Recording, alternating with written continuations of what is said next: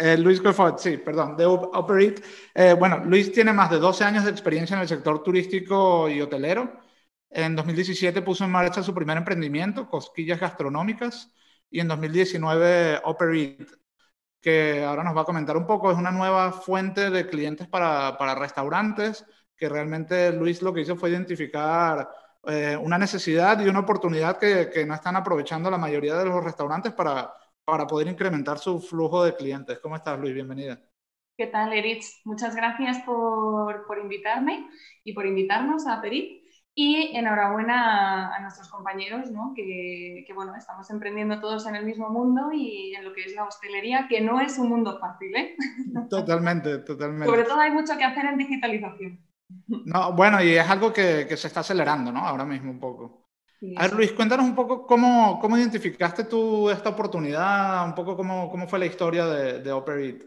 Bueno, simplemente eh, me he puesto en los zapatos de los principales clientes que tenemos. Entonces, nosotros tenemos dos clientes que son, por un lado, los restaurantes de alta calidad.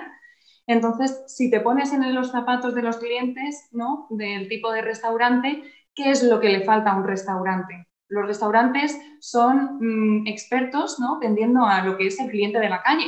Al final utilizan todas las redes sociales, todas las apps, ¿no? Que hay con el B2C. Y también son expertos en el fin de semana. Pero ¿Dónde está esa plataforma, ese tipo de cliente que sale de lunes a viernes? Pues está en la empresa, ¿no? Entonces, nosotros al final lo que hemos creado ha sido su conexión directa, una B2B, con todo tipo de empresas. No solamente eh, empresas de, bueno, pues como pueden ser PricewaterhouseCoopers, etcétera, ¿no? Sino también esa conexión con todos los grupos hoteleros, eh, con agencias de viajes como Globalia Corporate Travel, ¿no? O sea, somos su conexión directa para qué? Para incrementar las ventas entre semana. Y luego, el otro cliente en el cual nos ponemos en sus zapatos es aquel cliente que sale por comidas de negocios, o sea, directivos, secretarias, eh, comerciales, mmm, laboratorios, ¿no? Que están todo el día porque al final la comida o la cena es una herramienta comercial suya y lo que busca es conquistar al cliente con el que van. Entonces, a ver, que en muchos casos estas empresas le, le dan como bonos, ¿no? A, a, a son bonos, eso suena fatal. No, no sé cómo llamarlo, pero son como, como un presupuesto, ¿no? Que... Los bonos son pues, los tickets restaurante de toda la vida. Pero okay. esto, esto al final son las propias, eh, los propios directivos que necesitan invitar al cliente pues, para, para mm, al final hacer negocios, ¿no? Es su herramienta comercial. Entonces, en todo este proceso no están todos los restaurantes, no nos sirven todos los restaurantes, tienen que ser ese, ese tipo de restaurante que encaja dentro del perfil corporativo. Tiene uh -huh. que ser un servicio que el restaurante sepa que va a hacer negocio, con lo cual no quiere la mesa donde hay más música, con lo cual tampoco podemos meter la pata eh, de no tener garantizada la reserva, ¿no? Entonces, al final te pones en los zapatos de esa secretaria de dirección, de ese directivo, y al final va siempre a los cuatro mismos sitios porque es su hábito, porque tiene confianza con los cuatro mismos sitios, ¿no? Y porque ya le conocen. Entonces, sacarle de, esa, de esos cuatro sitios y entrarle en una rueda de restaurantes de alta calidad, eh, garantizarles la reserva, ofrecerles una experiencia 300, 360 de principio a fin y la experiencia ¿dónde empieza? En el primer contacto, que es el comercial de tu restaurante.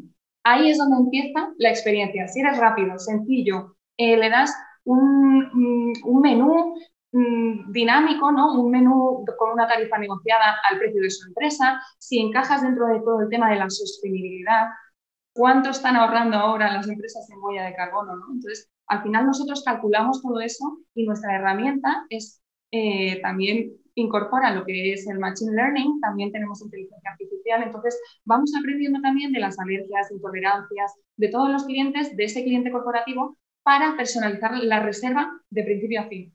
Pero o sea, de, no... de, cara, de cara a empresas, se, seríais un poco como gestores de evento y curadores, ¿no? Un poco esta, esta combinación de... Mm, no, seríamos un poco como, eh, bueno, la tendencia en las empresas ahora, ¿cuál es? pues las empresas tienen su proveedor único de viajes, ¿no? Con el que llegan a un acuerdo para que lleven todos los viajes de las empresas. Tienen su proveedor único de taxis, como puede ser pues, todas las que conocemos, ¿no? Mediante el cual pues, llegan a tarifas dinámicas precisamente para tener una oferta global. Y nosotros somos ese proveedor que faltaba, que es el proveedor de restaurantes, mediante el cual al final nos confían todas sus reservas a nivel nacional en todos nuestros restaurantes. ¿Por qué? Porque desde un mismo punto tienen todo. Vale, y luego ahora pasemos a, la otra cara, ¿no? Que es la cara del restaurante. ¿Cómo, cómo es la interacción y qué, qué, hacéis exactamente de, de, cara al restaurante? Pues de cara al restaurante nosotros somos su comercialización, somos sus comerciales. Entonces, al final eso es lo bonito de este negocio, que al final estás en el día a día del cliente, del restaurante, ¿no?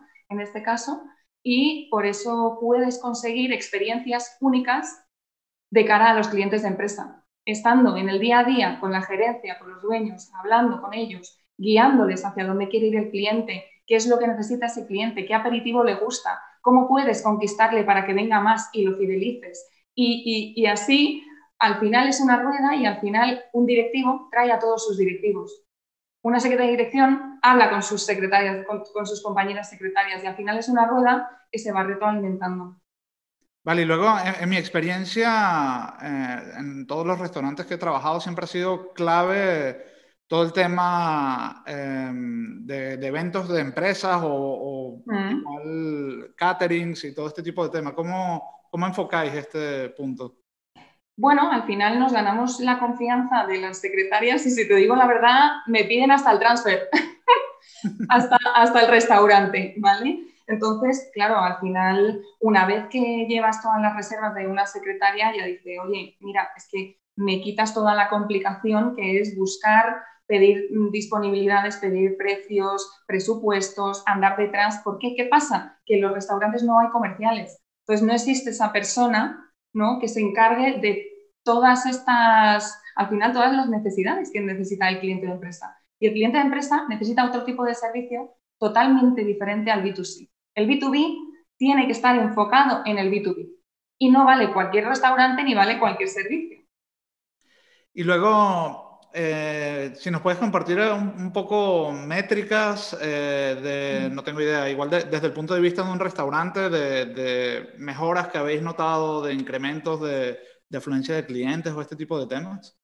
Sí, tenemos mm, restaurantes desde el 2017, que es donde mayor incremento hemos visto, y hemos, bueno, son números, la verdad, bastante altos, pero hemos llegado a un 200% de sus ventas entre semana. Eh, entonces, claro, al final eh, lo que consigues con esta plataforma es conectarle con los 3.000 empleados de cada una de las compañías.